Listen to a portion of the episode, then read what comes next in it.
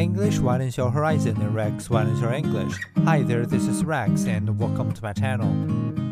A contentious tech summit in Lisbon. Web Summit, an annual gathering of techies, is underway in Lisbon.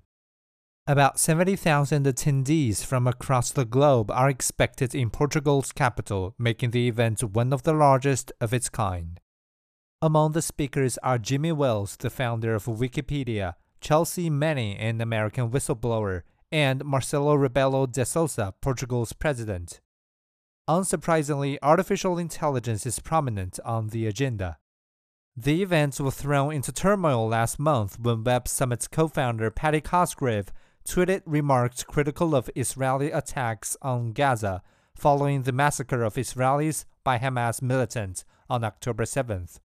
A number of high profile speakers backed out of the event, as did sponsors including Amazon, Google, and Intel. Mr. Cosgrave resigned as boss of the event, though he maintains a majority stake in the business. His replacement, Catherine Maher, will be hoping that the summit happens without further controversy.